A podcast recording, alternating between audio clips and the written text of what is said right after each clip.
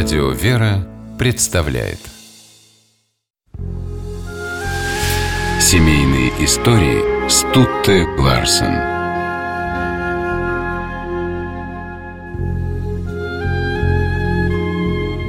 Знатные дамы России XIX века были известны не только своим происхождением и богатством.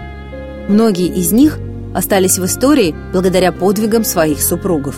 Зачастую и сами они не уступали мужьям ни в отваге, ни в силе духа. Николай Раевский восхищался своей избранницей с первой минуты знакомства. Софья Константинова была дочерью библиотекаря Екатерины II и внучкой Михаила Ломоносова. Образованная, решительная, она обладала непростым характером. Видимо, именно такая жена была нужна Николаю, который воевал с тех пор, как ему исполнилось 14 лет. Начинал он службу простым солдатом, несмотря на знатность происхождения. Николай был внучатым племянником Григория Потемкина. К 23 годам Раевский получил звание полковника. Тогда-то он и решил, что ему пора устраивать личную жизнь. Перспективный жених приехал в Петербург, где на балу встретил Софью Константинову. Свой выбор Николай и Софья сделали сразу и на всю жизнь. Верность супругу Софья доказала сразу после свадьбы, последовав за мужем в армию. Во время персидского похода Раевский стал отцом. Роды были опасными для матери, а врача поблизости не оказалось. Ребенка принимал полковник Палин. Настоящая боевая подруга, она сопровождала мужа везде, где бы он ни служил. Когда с вошествием на престол Павла I Раевского уволили со службы и лишили жалования, он с семьей отправился в деревню. Там Софья Алексеевна опасно заболела. Супруг не отходил от нее ни на шаг, не доверяя даже горничным. «Я у нее все», – писала жене Николай Николаевич.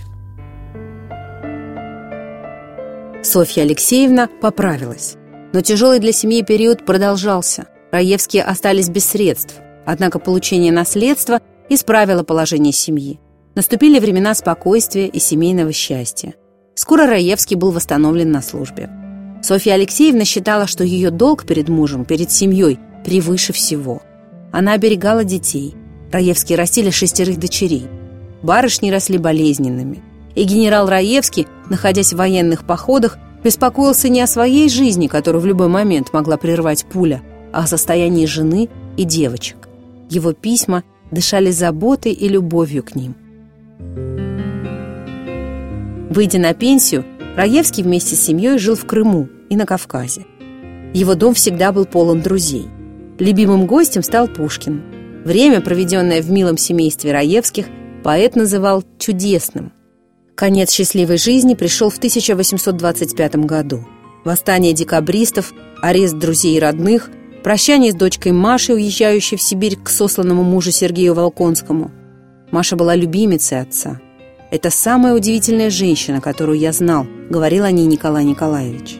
Генерал Раевский скончался неожиданно. После его смерти Софья Алексеевна бедствовала. Ей даже не назначили пенсию за мужа, хотя его портрет висел в Зимнем дворце в галерее Героев войны 12 года. За вдову героя взялся похлопотать Пушкин. Поэт написал властям такое письмо, что ответить отказом было невозможно. Он сумел убедить власти назначить Софье Алексеевне достойную пенсию.